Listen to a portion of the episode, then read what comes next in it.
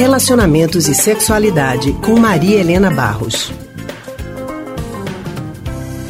E nós já estamos ao telefone com Maria Helena Barros, que é psicóloga e psicanalista do Centro de Pesquisa em Psicanálise e Linguagem, CP.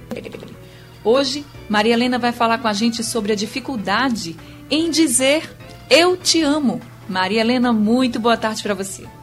Boa tarde, Ana. Boa tarde, Leandro. Boa tarde, Adulto. Boa tarde para você também, Maria Helena. Bom, nos relacionamentos, principalmente naqueles que estão começando, a frase eu te amo costuma ser encarada como um prêmio, né? Ou um, um, um sinal de corra. A pessoa se assusta e vai embora. É vista como um enorme presente para algumas pessoas que um dos pares pode oferecer ao parceiro. Mas aí tem gente que não consegue dizer esse tão sonhado eu te amo, até pelo jeito, pela forma como ele pode soar na cabeça da outra pessoa, que provoca esse medo, né? Essa paralisia para dizer eu te amo. E aí por que isso acontece, Maria Helena? Pois é, veja só, as relações afetivas, né? Elas, embora sejam extremamente desejadas, horas têm um excesso de um lado como se o eu te amo fosse salvar a sua vida.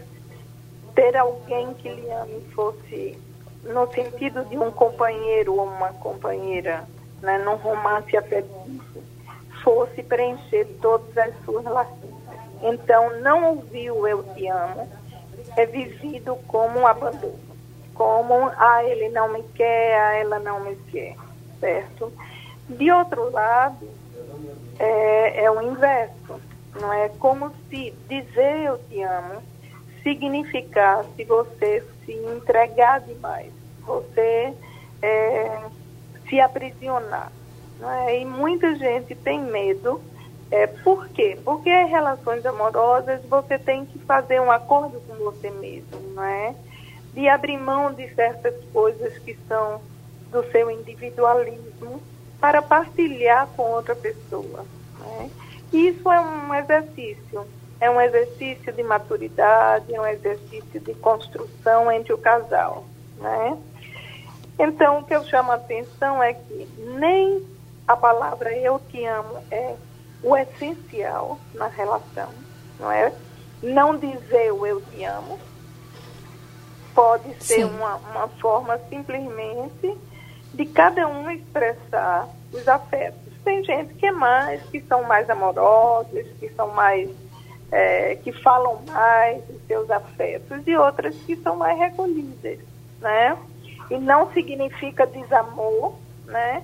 Pode significar um medo do envolvimento, mas pode também ser simplesmente uma forma mais recatada de ser, né? Você acha, Maria Helena, que nesses casos em que a pessoa, a outra pessoa, né, que gostaria muito de ouvir o eu te amo, deveria até provocar esse eu te amo, por exemplo, se chegar no momento em que ela já não aguenta mais, que seja, por exemplo, bem espontâneo, você acha que ela devia perguntar, você me ama?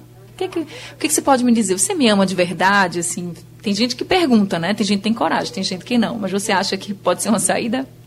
É, eu, eu fico achando, sabe, Anne, que talvez o melhor seja porque eu preciso que ele diga que me ama, me ama, me ama o tempo todo. Né? Se ele está comigo, ou se ela está comigo, é porque quer, é porque tem desejo de partilhar comigo algumas coisas.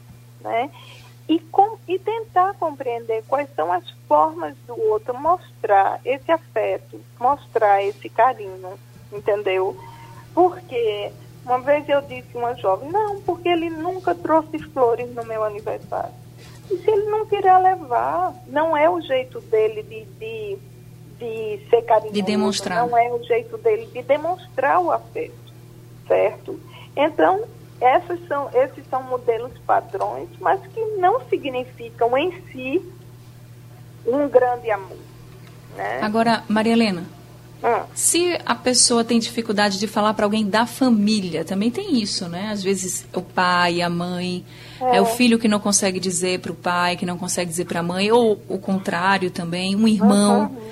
E uhum. quando acontece nos relacionamentos assim familiares? Pois é, não é, é eu acho que as famílias precisam criar espaços onde possa surgir e, e é, o, o, afeto, não é? Às vezes os pais são muito é, esquecem um pouco. Aí é uma relação diferente. Aí eu acho que sim, os filhos precisam saber que você os ama, não só pelo dizendo eu te amo, não é?